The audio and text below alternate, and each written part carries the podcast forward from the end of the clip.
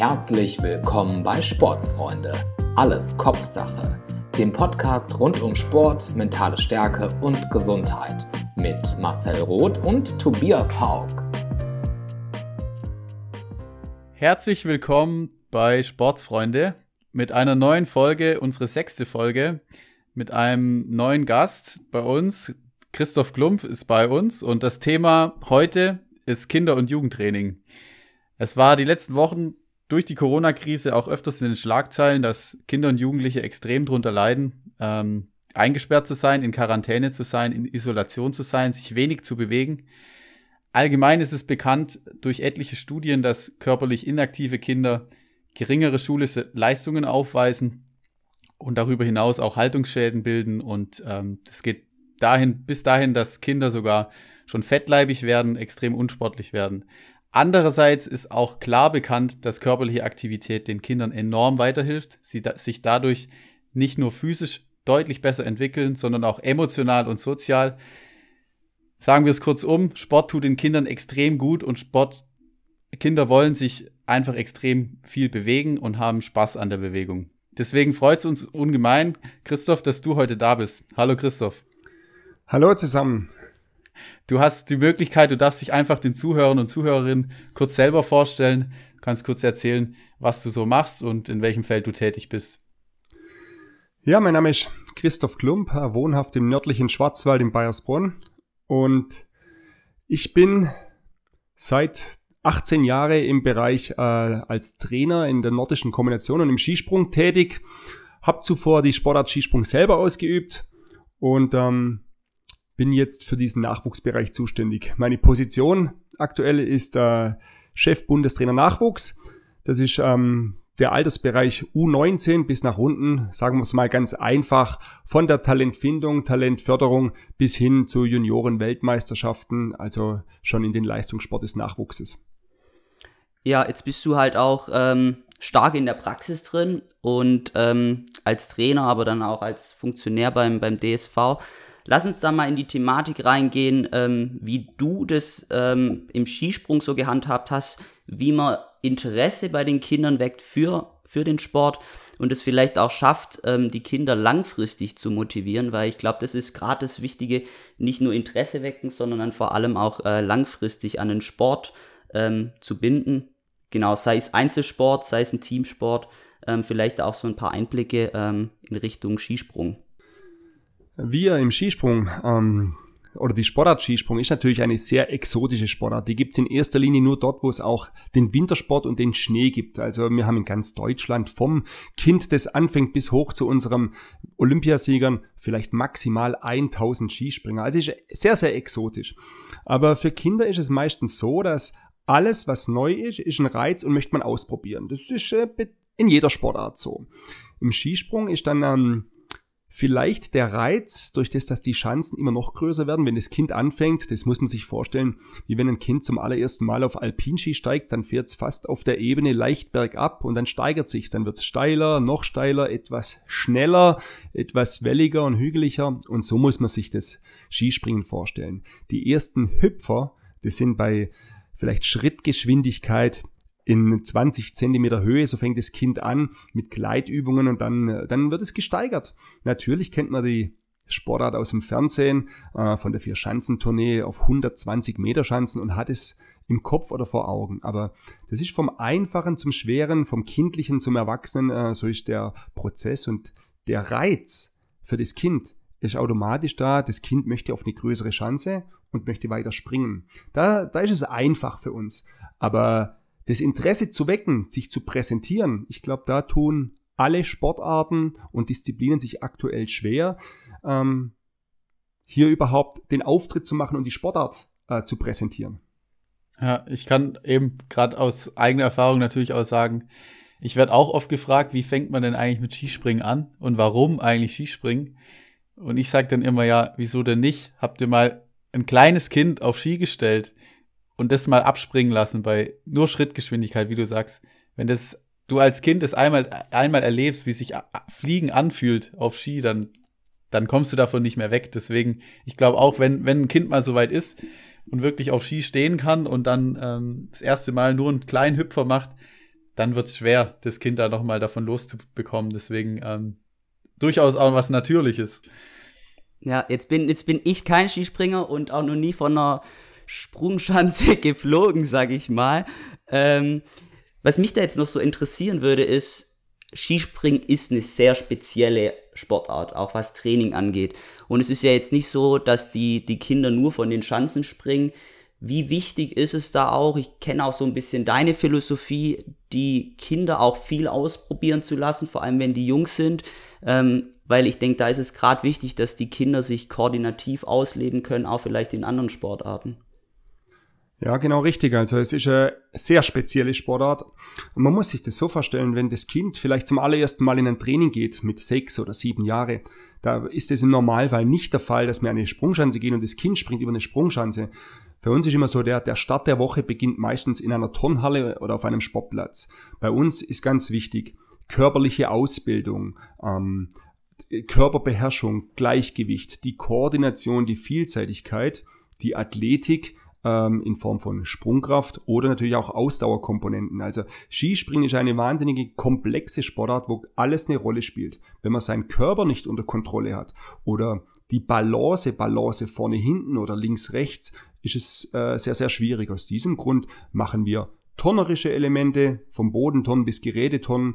Wir äh, bauen gerne auch eine Slakeline auf, Trampolinspringen, aber natürlich diese Sprungkraft und Schnelligkeitsübungen spielen auch eine große Rolle. Also ein Kind wird sehr, sehr breit ausgebildet. Da kommt auch der Handstand abrollen, das Rad darf alles nicht fehlen beim Kind. Man muss seinen Körper spüren, man muss seinen Körper beherrschen und dann äh, wächst man an die Sprungschanzen heran. Nur Skispringen alleine, das funktioniert nicht. Jetzt für dich auch die Frage, ähm, du als Trainer hast ja natürlich auch schon mit vielen unterschiedlichen Kindern und Jugendlichen zusammengearbeitet. Und ähm, was mich jetzt interessieren würde, als Einzelsportler, wie der Name so sagt, ist man ja schlussendlich auf sich alleine gestellt und versucht für sich gute Ergebnisse zu machen, erfolgreich zu sein im Wettkampf. Ähm, jetzt habe ich auch viele Freunde, die zum Beispiel Handball spielen oder Fußball spielen und die sagen, eigentlich machen sie das nur, weil sie dann in der Mannschaft spielen und für sie der Teamgedanke da ist. Wie schaffst du es als Trainer jetzt auch Einzelsportler wie Skispringer oder nordische Kombinierer langfristig zu motivieren? Also da sie ja doch nur auf sich alleine gestellt sind, zu sagen, hey, ähm, das ist nicht beim Kinder- und Jugendtraining dann vorbei, sondern du hast ja auch die Chance, zum Beispiel noch in den Weltcup zu kommen, das längerfristig zu machen. Wie schaffst du es da, auf, auf Kinder einzugehen?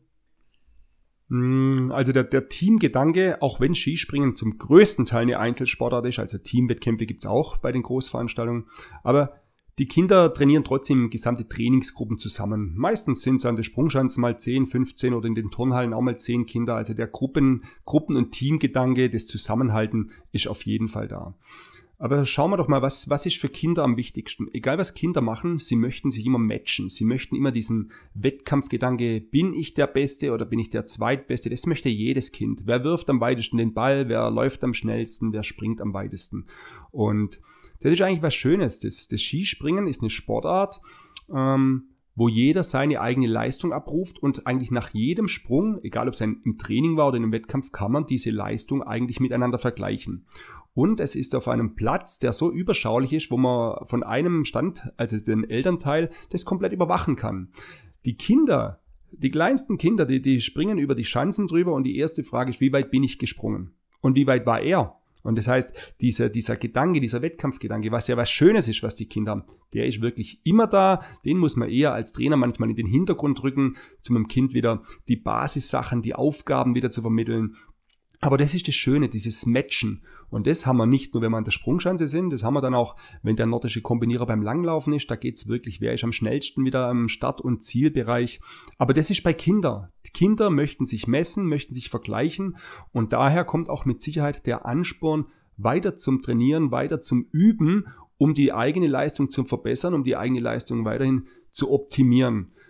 Ähm, als Trainer muss man hier an dieser Stelle selten ähm, groß motivieren. Ähm, das kommt eher intrinsisch von dem Kind selber heraus. Und ist sehr, sehr oft schön im Nachwuchsbereich, also wenn ich jetzt Nachwuchs sage, dann sage ich irgendwo zwischen 10 und 14 Jahre, das auch zu beobachten, auf was für Ideen da Kinder kommen. Also meine Philosophie ist oft so, dass ich das Kind ähm, selber hier entscheiden lasse und frag dann auch das Kind, und das ist das Tolle bei uns, was hast du jetzt gefühlt? Du warst in der Luft, hast du gefühlt, ob du die Beine durchgestreckt hast oder nicht? Wie hat sich das für dich angefühlt? Was hat dein rechter Arm gemacht und was dein linker? Und dann hören die Kinder in sich rein und versuchen sich zu erinnern und, und arbeiten so an sich selber. Also ganz interessante Geschichte, was hier passiert. Und ist für uns Coaches auch sehr, sehr schön, dieses Feedback zu hören. Und genauso gibt es Kinder, die sagen, ich habe gar nichts gespürt. Dann gibt es die Aufgabe, jetzt machst du nochmal einen Sprung und hinterher sagst du mir, was hat dein rechter Arm gemacht? Ja, spannend, ja, du sprichst schon vom, vom Sport als Gefühlssport. Da sind wir gleich eigentlich so in unserer Thematik, auch dem mentalen Training.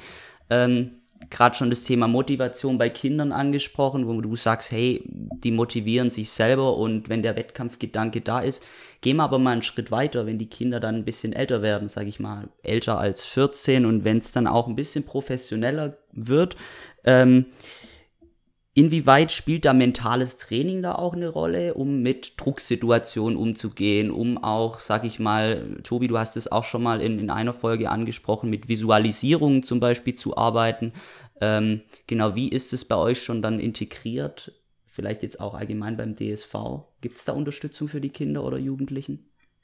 Also die, diese ganze mentale Geschichte spielt eine sehr, sehr große und breite Rolle bei uns. Das fängt schon sehr früh an, äh, da unsere unser Skispringen, dieses Üben, dieses Trainieren gefilmt wird. Und das Kind schaut schon recht früh sein eigenes Video an, damit es auch ein, ein Bild vor Augen hat, wie schaut's aus? Springe ich nach oben, springe ich ein bisschen nach vorne, wie sitze ich drin, tief oder hoch? Also das passiert sehr, sehr früh. Und wenn mal ein Kind sein eigenes Bild vor Augen gehabt hat und in der nächsten Trainingseinheit wieder, dann fängt das Kind schon an zu vergleichen und sagt, da war ich so oder da war ich so. Und dann wäre der nächste Schritt, trotzdem noch im Nachwuchsbereich den Kindern oft mal sagen, so, schließ mal deine Augen und stell dir das jetzt mal vor, wie du da oben runterfährst, du stoßt dich von deinem Balken ab, suchst die Balance und versuchst so schnell wie möglich da runterzukommen. Also wir arbeiten sehr, sehr viel damit, ähm, kindergerecht unten drin und die Frage war jetzt, wenn sie älter werden, dann wird es schon immer intensiver. Auch wenn wir sowas filmen, dann hört man auch die Geräuschkulisse, das, das äh, Reiben in der Anfahrtsspur, wie so ein Geräusch aufgebaut wird. Diese Luftströme hört man von der Luft und man kann hier einerseits ein Video abspielen in Gedanken, wie der Sprung aussehen soll, oder man kann das auch geräuschlich sich vorstellen. Also passiert wahnsinnig viel und ähm, im Spitzenbereich oder Juniorenspitzenbereich haben wir dann schon Unterstützung einerseits Psychologen, aber auch Mentaltrainer, die uns hier unterstützen und das ist sehr, sehr angenehm. Aber man darf nicht vergessen, was das Kind wirklich von Grund auf da schon selber lernt. Und Tobi, du warst früher auch mal selber Skispringer. Ich glaube, das ist das Interessante, das Tolle, wenn man einen, einen, richtig genialen Sprung gehabt hat und versucht, ihn sich am Abend nochmal vorzustellen. Da bekommt man richtig Gänsehaut. Also wenn ich jetzt gerade so erzähle, ich erinnere mich auch gerne an meine tollen Sprünge zurück und ich, das ist 20, 25 Jahre her man hat es noch vor Augen. Man hat es vor Augen und das ist dann schon mental und vor allem eine Visualisierung, ja. Ja, absolut. Also mir geht es da ganz ähnlich. Ich glaube, das geht jedem so, ähm, unabhängig vom Skispringen, aber man hat dann einfach so Momente, da läuft alles von alleine durch. Äh, das Gefühl ist atemberaubend und wie du sagst, da, ich krieg da auch noch Gänsehaut. Ich habe da zwei, drei Sprünge im Kopf, die werde ich in meinem Leben nicht vergessen. Und was ich jetzt auch spannend finde, jetzt durch mein Sportstudium auch zu sehen, ich habe jetzt auch viel Einblick in andere Sportarten, ist mir eigentlich erst danach aufgefallen, wie gefühlsbetont wir Skispringer und Kombinierer eigentlich überhaupt ausgebildet werden.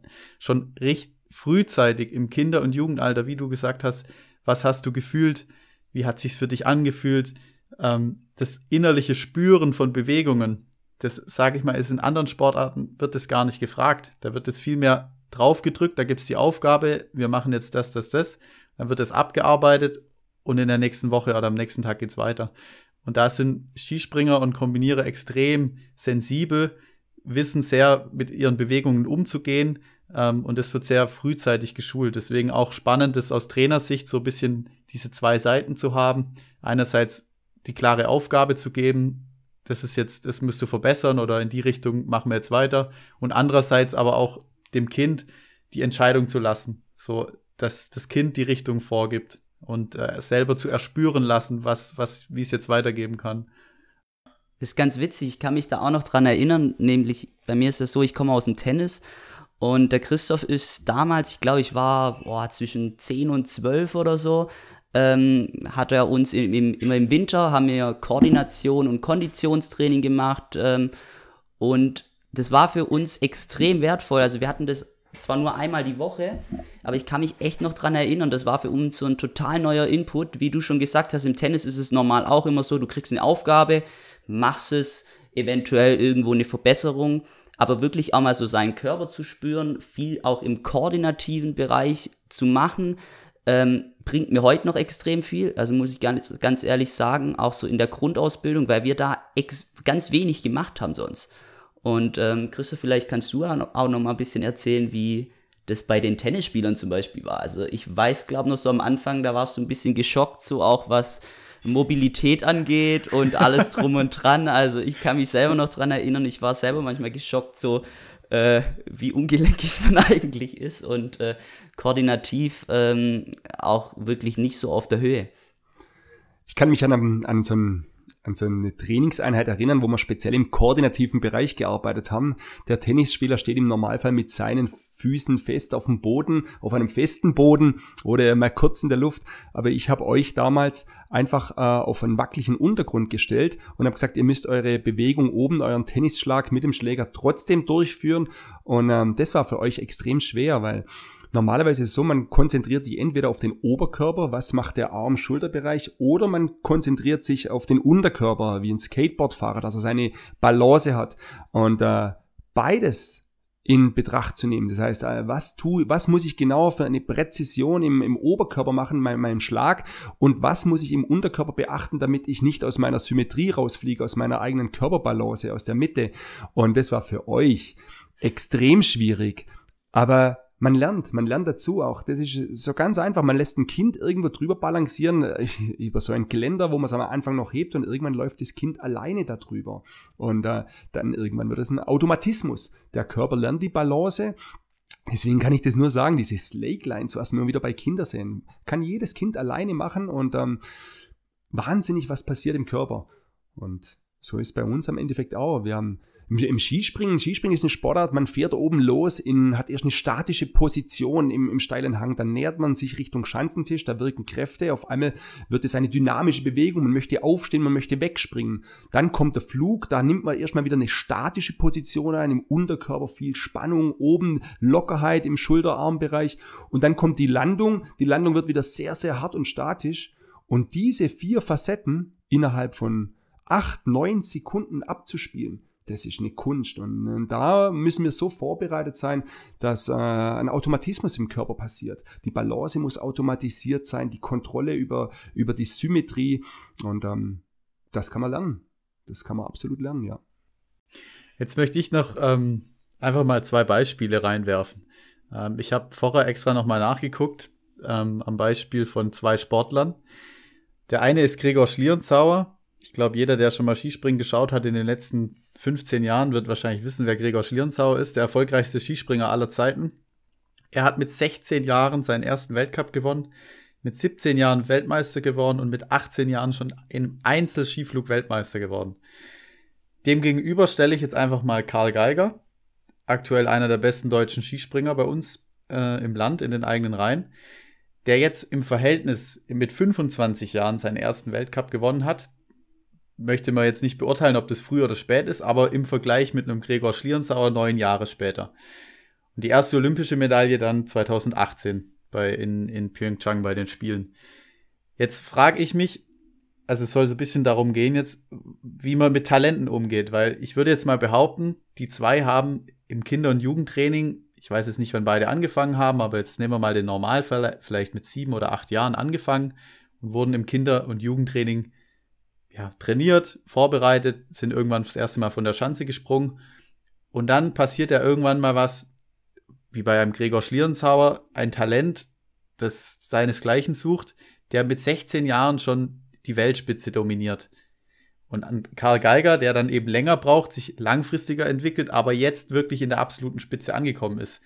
Wie geht man gerade in so einer Gruppe auch mit, mit Talenten dann um, wenn jemand einfach von Haus aus das schneller lernt, schneller oben anklopft, muss man den dann auch gewissermaßen bremsen? Und wie beeinflusst, sage ich mal, ein Talent auch die ganze Gruppe? Weil ich kann mir vorstellen, dass jemand, der das mitbekommt, tagtäglich mit dem trainiert, vielleicht genauso viel trainiert, aber nicht die, die starken Leistungssprünge macht, sich vielleicht ein bisschen hinten angestellt fühlt. Wie gehst du als Trainer damit um? Einerseits mit dem Talent, was auf dem Weg ist, Weltspitze zu werden, aber auch mit der, auf die andere Seite, mit der restlichen Gruppe, wo du merkst, die haben auch riesiges Talent, aber sie brauchen halt noch länger. Wie gehst du mit den zwei Parteien um als Trainer? Ich glaube, da ist das Fingerspitzengefühl des Trainers extrem wichtig und, und Du hast ja eh gerade am Schluss nochmal gesagt, wie geht man da damit um, wenn einer länger braucht. Ich glaube, das muss der Trainer auch sehen. das Leistungsniveau kann mal recht schnell, recht hoch sein. Aber ist es so weit, dass er das kontinuierlich immer wieder abrufen kann? Bringt er seine, seine sieben Sachen wirklich zusammen? Das ist ja die Frage. Muss man, ich finde das Wort bremsen sehr, sehr hart und das ist eher falsch, aber wenn der Sportler noch länger Zeit braucht, weil die Athletik noch nicht ganz so weit ist, vielleicht auch der Kopf äh, mit der mentalen Geschichte nicht so weit ist, dann muss er einfach noch weiter ausgebildet werden und dann braucht das Ganze Zeit. Und manche gibt's, die sind, wie du sagst, vom Talent so gesegnet, dass sie so früh einfach so weit sind und schaffen das. Vielleicht auch nie verletzt gewesen als Kind, das heißt die volle Trainingszeit durch. Ähm, ein anderer hat vielleicht dann doch mal die ein oder andere Probleme gehabt als Kind oder hat noch eine andere Sportart nebenher betrieben, war einfach nicht ganz so tief drin. Es gibt Spätentwickler und es gibt einfach extrem schnelle. Ich glaube, wichtig ist, dass man ein Ziel vor Augen hat. Das langfristige Ziel irgendwo ganz oben, dass man darauf hinarbeitet. Und dann muss man wie so einzelne Schubladen, Facetten abarbeiten. Ich muss das tun, damit ich in die nächste Stufe reinkomme. Ich muss die 80 Meter Schanze beherrschen, bevor ich auf eine 100 Meter Schanze gehe. Ich muss die 100 Meter Schanze ausspringen und beherrschen, bevor ich auf die 120 Meter Schanze gehe. Und schaffe ich das wirklich, meine Leistung kontinuierlich abzurufen? Und dann kommt ein ganz wichtiger Punkt. Vergleichen wir uns mal mit so einer Sportart wie Golf spielen. Ein, ein Skispringer macht im Jahr 600 bis 700 Sprünge an einer Schanze, also 600 bis 700 Trainingssprünge. Ähm, da, da einfach so ein Sprung einen gewissen Zeitaufwand hat, 15, 20 Minuten, bis man wieder oben ist und in einer Trainingseinheit die 6, 7 Sprünge. Ein Golfspieler dagegen, wenn der an die Driving Range geht und äh, trainiert halt seinen Abschlag, dann kann das sein, er macht in einer Trainingseinheit 100 Abschläge. Das heißt, er schafft in der Woche so viele Übungsversuche wie wir in einem Jahr. Und da spielt dann auch eine ganz große Rolle, was hat man für Sportstätten zu Hause? Wie perfekt ist das ausgestattet? Habe ich die Möglichkeit, da vielleicht 100 Sprünge mehr im Jahr zu machen, da die Kapazitäten, die Möglichkeiten von Lift und sowas besser sind? Also spielen wirklich viele Faktoren eine Rolle. Wie schneesicher ist es die Region, wo ich wohne? Und mit Sicherheit ist ein, durch den Namen Gregor Schlierenzauer gesagt, ein hervorragender Skifahrer, der kommt aus Österreich, der kommt aus dem Tirol, wo die Skigebiete sind, wo wir Deutsche gern hinfahren. Das heißt, wahrscheinlich hat er ein, ein Grundniveau gehabt als Kind, das auch schon deutlich höher war. Und dann gibt's einfach diese Typen, die Talent haben, die sich einfacher tun und manche, die brauchen länger. Der Karl ich kenne ihn schon sehr lange auch. Er war bei mir damals in der Schülermannschaft. Er ist einer sehr zielstrebig und hat sich alles ganz genau erarbeitet. Von Kind auf. Ich würde jetzt nie sagen, dass er im Schüler-Jugendbereich schon vorne dabei war. Aber er hat mit Sicherheit unter die beste 10 in Deutschland gehört. Aber er hat immer weiter gearbeitet und mittlerweile kann er sein Niveau extrem häufig abrufen. Ich glaube, wenn man ihn fragt, von seinen 600, 700 Sprüngen im Jahr, wie oft ist er auf dem höchsten Niveau, die Zahl ist prozentual bestimmt sehr, sehr hoch. Und ähm, das heißt, er hat sich da was erarbeitet und ähm, das kann er jetzt abrufen. Lass uns da nochmal so ein bisschen in die Entwicklung von der ganzen Trainingsgestaltung. Jetzt hast du natürlich auch schon viel Erfahrung, 18 Jahre im, im Skisprung. Ähm, wie hat sich das jetzt aus deiner Perspektive über die Jahre verändert? Hat sich da was verändert, auch durch die Professionalität? Ich denke da immer gerade auch so ein bisschen an die Debatte im Fußball die jetzt immer mehr und mehr angestoßen wird, wo man sagt, hey, die Kinder werden extrem jung in Nachwuchsleistungszentren gesteckt, ähm, da verlieren sie halt so auch ihren eigenen Spielstil, die ganze Kreativität geht vielleicht auch ein bisschen verloren. Ähm, wie siehst du da die Entwicklung jetzt im Skispringen, vielleicht aber auch allgemein im Sport? Es ist zum Beobachten, dass das Einstiegssport, allgemeine Sportniveau von Kindern deutlich schlechter ist, als es noch vor 15, 20 Jahren war. Ähm, da haben wir, aber nicht nur wir in unserer Sportart, da haben mit Sicherheit alle Sportarten damit zum Kämpfen. Ziemlich einfach, wenn ich heute zu einem zehnjährigen Kind sage im Training, bitte, wir fangen hier an und machen einen, eine Vorwärtsrolle, eine Rolle vorwärts, einen Botzelbaum, dann sind schon einige Kinder überfordert. Das heißt, hier haben wir einen sehr, sehr großen Unterschied. Wir müssen mittlerweile in, mit ganz anderen Grundübungen, mit dem Grundsportprogramm beginnen, um überhaupt Kinder auszubilden. Das braucht natürlich Zeit. Das heißt, wir haben auch hier schon mal zeitlich ein, eine Phase, wo wir deutlich hinten dran sind. Ansonsten ist es, ist es so, dass natürlich diese Wetterkapriolen eine sehr große Rolle spielen. Als ich ein Kind war, kann ich mich erinnern, da war der Winter von Anfang Dezember bis äh, Mitte April hatten wir eigentlich Winter. Und ich habe jeden Tag draußen im Freien meine Schanze bauen können und Skifahren können. Heute ist es halt auch anders. Und ähm, hier hat sich viel verändert. Das spielt natürlich auch äh, in, die, in, die Karten dann rein oder auch, oder auch weniger. Ähm, wie können wir überhaupt trainieren? Was haben wir für Möglichkeiten?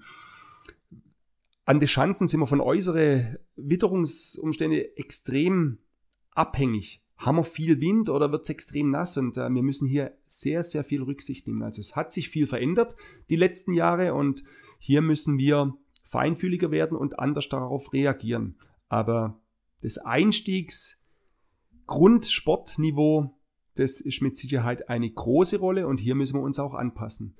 Da habe ich so einen kleinen Spruch, den bringe ich auch immer gerne auf meine Trainerfortbildungen. Für mich war früher das Schlimmste, wenn ich Hausarrest bekommen habe. Das heißt, ich habe nicht raus dürfen. Ich habe drin bleiben müssen. Ich glaube, heute ist es die größte Strafe für Kinder, wenn man sagt, du musst dein Handy weglegen und du musst jetzt rausgehen. Und hier hat sich mit Sicherheit sehr viel verändert, ja. Ja, also absolut. Ich glaube, das ist mittlerweile allgemein bekannt, dass ähm, gerade die Bewegungszeit der Kinder in der Gesellschaft extrem zurückgegangen sind. Ähm, wie im Einstieg schon erwähnt, sind die negativen Folgen ganz klar äh, mittlerweile auch zu spüren und ähm, die, das unsportliche Verhalten der Kinder entwickelt sich ja auch weiter ins Erwachsenenalter. Also das ist ja auch wirklich ein gesellschaftliches Problem und es ist ja auch keine Überraschung, dass das Sportler, Vereins, Vereinsleben, Vereinssportler dann auch spüren und eben auch Trainer, dass die Kinder, die dort kommen, einfach ähm, schon mit gewissen Übungen überfordert sind, wo man vor 10, 15 Jahren noch gesagt hat, ja, das ist ja völlig normal. Also ich zum Beispiel, ich weiß nicht, mit meinen Geschwistern war das das Normalste der Welt, im Garten äh, alles Mögliche zu machen, vom Trampolinspringen über, ähm, ja, über Rolle vorwärts, Rolle rückwärts. Teilweise ähm, haben wir dann angefangen, irgendwie im Handstand zu laufen und einfach irgendwie rumgespielt, sage ich mal. Ich glaube, das hat sich ein bisschen verloren, ja. Ja, ähm, wenn wir heute mal rausschauen in die ganze Einfamilienhäuser und die Garten, dann ist es ja wirklich so, dass sehr, sehr viele Häuser mittlerweile ein Trampolin im Garten stehen haben. Das finde ich eine ganz tolle Geschichte. Das kann ich wirklich nur unterstützen. Also, was hier wirklich passiert, wenn die Kinder da raus und die turnen ja, die bewegen, die, die springen da rum und da, die lernen ihren Körper zu steuern und zu kontrollieren. Also das ist eine tolle Geschichte, was sich hier entwickelt hat. Auch wenn man das Gefühl hat, jeder duelliert sich mit seinem Nachbar, dass er das Größere hat. Ähm, aber das ist eine ganz tolle Geschichte. Ansonsten ist es wirklich so, dass, dass die, die Mehrheit der Kinder eigentlich längere Zeit am Tag ihr Handy in der Hand halten oder ihr Tablet, wie dass sie sich mit ihrem Körper beschäftigen. Früher war das so, da haben sie sich dann zu Weihnachten vielleicht ein Einrad gewünscht oder Jonglierbälle und heute geht's halt dann eher in die Geschichte mit ähm, Spielkonsolen. Hier haben wir uns mit Sicherheit extrem verändert, wo wir auch die Frage stellen müssen, vielleicht geht's uns zu gut in Deutschland, vielleicht sind wir so, so gut versorgt, dass wir auch diesen Luxus haben können. Und mit dieser Problematik haben viele Sportarten zum Kämpfen. Ja, sehr viele. Und finde es immer wieder schön, wenn ich dann von meinen Nachwuchstrainern höre, wenn so eine Lehrgangsmaßnahme ist und bei der Begrüßung abends, wenn dann die Aussage kommt, Jungs, hört's zu, beim Abendessen bleibt das Handy auf dem Zimmer und wenn wir Sport machen, ist das Handy nicht in der Hosentasche, sondern das bleibt im Zimmer oder es wird im Handschuhfach beim Trainer eingeschlossen. Wir konzentrieren uns auf den Sport. Schön, wenn ich das höre. Leider müssen wir das wirklich sagen. Ansonsten würden manche Handy nicht weglegen. Ja, Ver Veränderungen prägen unser Leben tagtäglich und äh, nicht nur unser Leben, sondern auch den Sport. Ähm, du hast gerade so das Thema Digitalisierung schon mal angesprochen und ähm, auch das Thema Klimawandel, dass man halt auch viel weniger schneesichere ähm, Regionen hat, um überhaupt auf Schanzen zu kommen oder auf Ski ähm, zu stehen. Jetzt gibt es natürlich auch noch andere ähm, äußere Einwirkungen, die uns unser Leben die letzten zwei Jahre, sage ich mal, total ähm, total verändert haben. Ähm, Corona, Ähm, da zeigen auch einige Studien, ähm, die sich mit psychischer Ges Gesundheit, Lebensqualität und Gesundheitsverhalten dann halt auch bei Kindern und Jugendlichen ähm, beschäftigt haben, dass es wirklich so ist, dass die Kinder viel häufiger hyperaktiv sind, emotionale Probleme haben und auch psychische Unterstützung brauchen.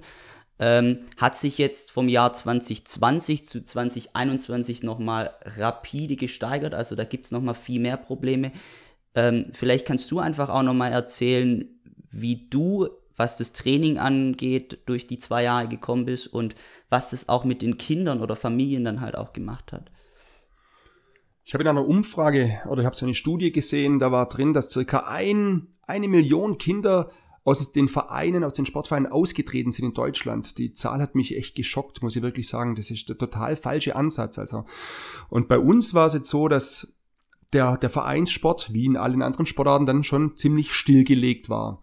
War ja irgendwann auch regional oder in den Lande, in den Bundesländern unterschiedlich, aber der war stillgelegt. Das heißt, es hat hier einfach kein Sport stattgefunden, weder im Indoor oder auch wie mir im Skisprung im Outdoor-Bereich. Es, es gab nichts und da, das war extrem schwierig. Das war, wir haben dann auch das Thema Digitalisierung schon genutzt und haben dann solche Skype, also auf diesen, egal was für Medien, äh, solche Online-Trainings angeboten. Das ist richtig toll angenommen worden. Oder auch Videos selber aufgenommen mit den Coaches und dann per WhatsApp weiterversendet an die Kinder und Online-Challenge. Also es ist viel passiert hier, dass ein bisschen bewegt wird, aber ja, ähm, ich glaube, das ist in, muss man sich in jeder Sportart vorstellen oder auch in, in, der Musik, wenn einer ein Jahr lang nicht in den Musikunterricht gehen darf und dürfte sein Musikinstrument zu Hause nicht anfassen. Wie, wie, was möchte man denn da für, ein, für einen Song hören, wenn er wieder loslegt? Und so ist es auch, wenn man mal ein Kind ein Jahr lang nicht auf eine Sprungschanze darf oder ein Jahr lang nicht den Tennisschläger anfassen darf, dann ist es ein Riesenproblem haben mit Sicherheit weltweit haben sie, haben sie damit zum Kämpfen, aber bei uns in Deutschland spielt es eine große Rolle und Corona hat uns mit Sicherheit nicht geholfen. Jetzt haben wir in der Schule auch immer wieder schon von Corona-Jahrgang im negativen Sinne gehört, dass man sicherlich die nächsten Jahre merken wird, auch gerade im Studium beziehungsweise an den Noten, die die Schulabgänger haben, die von Corona betroffen waren, die es vielleicht auch schwerer haben, dann später mal einen Job zu bekommen. Wie siehst du das im Sport? Besteht wirklich die Gefahr, jetzt wenn man mal den deutschen Skiverband betrachtet, dass es einen Corona-Jahrgang gibt, eine, ja, ein, ein Jahrgang, sage ich mal, der besonders betroffen ist im Kinder- und Jugendbereich, das womöglich, wenn man jetzt sagt, ähm, 13, 14, 15-Jährige, jetzt waren zwei Jahre Corona, besteht die Möglichkeit beziehungsweise die Gefahr, dass in drei, vier Jahren, wenn die möglicherweise im Weltcup sein könnten, dort ein kleines Loch entsteht? Die Frage ist recht schwierig zum Beantworten. Ähm, es, es ist möglich, aber ich möchte auch sagen, es gibt natürlich auch, dass sich mal ein Kind verletzt und kann mal ein, ein Vierteljahr keinen Sport machen und es kommt trotzdem wieder zurück. Also wir haben wirklich versucht über sogenannte Hausaufgaben, dass die Kinder trainieren und mit Sicherheit von diesen 600 Sprüngen, was ich gesagt habe, fehlen einige letztes Jahr, aber wir haben es bestmögliche versucht.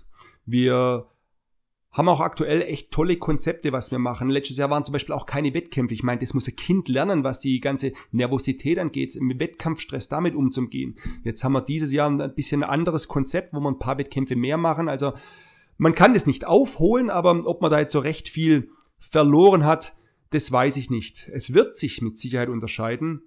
Diese Kinder, wo zu Hause mit der Familie viel Sport gemacht haben, die werden mit Sicherheit einen deutlichen Vorteil haben, im Gegenteil zu diesen Kindern, wo das eben nicht gemacht haben. Hier gibt es einen Riesenunterschied. Aber so wie jetzt vielleicht in andere Sportarten wie im Schwimmen, wenn die Freibäder, die Schwimmbäder ein Jahr lang zu waren und ein gewisses, ein ganzes Jahr lang kein Kind richtig schwimmen lernt, das ist wahrscheinlich nochmal ein anderes Problem. Also bei uns ähm, hat viel stattgefunden, aber mehr auf Selbstständigkeit und das war ganz toll. Und ansonsten glaube ich jetzt, dass wir in unserer Freiluftsportart dann teilweise, wo, wo dann wieder der Sport erlaubt war, mit ganz kleinen Gruppen halt immer nur zwei oder drei Kinder dann einen Sprungschanzen tolle Training machen haben können. Wer darunter mehr gelitten hat, das waren dann die Trainer, weil die einfach sehr, sehr lang an den Schanzen war, zum jedem Kind das Einzeltraining ermöglichen und da hat sich auch wieder gezeigt, wie motiviert auch unsere Trainer in Deutschland sind und wie sehr sie den Nachwuchssport lieben und einfach hier ihre Zeit opfern. Also mh, Corona war da und wir haben damit leben müssen und kämpfen müssen. Und ähm, ich möchte es nicht nur negativ sehen, ich möchte es eher positiv sehen. Trotzdem stellt sich für mich, für mich selber eine Frage. Es war damals so, dass man auch in den Schulen gesagt hat, wir müssen die Fenster offen lassen, wir müssen liften, lüften.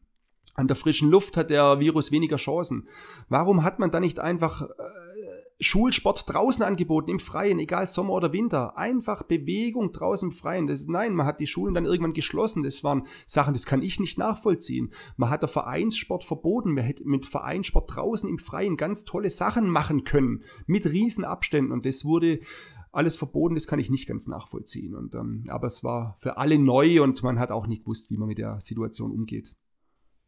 Ja, absolut. Also ich muss auch sagen, in der ganzen Debatte, so geht es mir persönlich auch, ich habe für alles Verständnis gehabt, ähm, gerade auch was, was die Maßnahmen angeht und man muss versuchen, die Inzidenz zu senken. Aber was ich mir wünschen würde, falls die Zahlen nochmal hochgehen, wovon man vielleicht ausgehen kann, ähm, dass die Priorität von der Bewegung einfach höher angesiedelt wird. Nicht nur im Kinderbereich und im Jugendbereich, sondern allgemein in der Gesellschaft, dass die Priorität höher ist, dass man als Sport einfach mit, mit dem Sport einfach einen großen Ausgleich hat zum, zum Alltag. Und auch gerade in der Corona-Krise haben es, die Zahlen sind ja erschreckend, wie viele psychische Probleme aufgetreten sind, ähm, dass man einfach mit dem Sport da einen extremen Gegenpol hat und einen Ausgleich hat. Das würde ich mir wünschen, dass vielleicht, wie du gesagt hast, natürlich ohne Risiko, das Risiko muss man minimieren mit äh, Infektionen, aber zumindest Möglichkeiten an der frischen Luft, dass man das wirklich sich bewusst macht, dass es nicht um Jux und Dollerei geht, sondern dass es wirklich den Menschen gut tut. Ja, absolut. Ähm, ich denke, alles Schlechte hat auch irgendwo, wie du schon gesagt hast, Christoph, irgendwo äh, ist auch wieder eine Chance. Und jetzt vielleicht zu sehen, wie, wie wichtig ähm, die Bewegung für die Kinder ist. Und dass man da halt einfach, wenn jetzt wieder eine dritte Welle vielleicht auf uns zurollt, dass man halt einfach sagt, wirklich Kinder, Jugendliche, Priorität und die müssen raus ja, und da halt auch Alternativen zu schaffen, wie du gesagt hast, hey, dann machen die Kinder einen Sportunterricht halt mal draußen. Ähm, ich kann es auch noch bestätigen, weil ich habe in der Zeit auch viel Tennistraining gegeben, dann halt auch wenn, als die Kinder dann wieder Tennis, ins Tennistraining durften, die waren so happy. Das war wirklich, das, das, das tat mir mega gut zu sehen, mit was für einer Motivation die kamen. Und ich hatte Kinder, die musste man eher immer ein bisschen motivieren. Die kamen wirklich wirklich so motiviert ins Training und da hat man halt auch gemerkt, hey, wenn die Spaß haben, wenn die motiviert sind, dann gibt es auch diese Leistungssprünge, ja, und ähm, ich denke, das ist ganz wichtig. Ähm, genau. Christoph, danke dir auf jeden Fall ähm, für deine Zeit, für deine Offenheit. Und ähm, ich denke, da waren extrem viele spannende Einblicke äh, drin. Ähm, für uns jetzt auch einfach mal wieder schön, dich, dich zu sehen, mal wieder von dir zu hören. Ähm, genau, beide unter dir trainiert und ähm, genau, wir wünschen dir auf jeden Fall für deine Zukunft das Beste und ähm, ganz viel Spaß weiterhin in der Betreuung von den Kindern, Jugendlichen und auch ähm, in einer Funktion beim DSV. Ja, ich danke euch beide, ja. Hat wahnsinnig Spaß gemacht. Vielleicht hören wir uns mal wieder. Nee, war schön und ähm, würde mich freuen, wenn wir natürlich in unseren Sportarten, speziell im Skisprung und der Kombination, viele Kinder in den nächsten Jahren begrüßen und fördern und entwickeln dürfen. Ich wünsche euch was. Dankeschön. you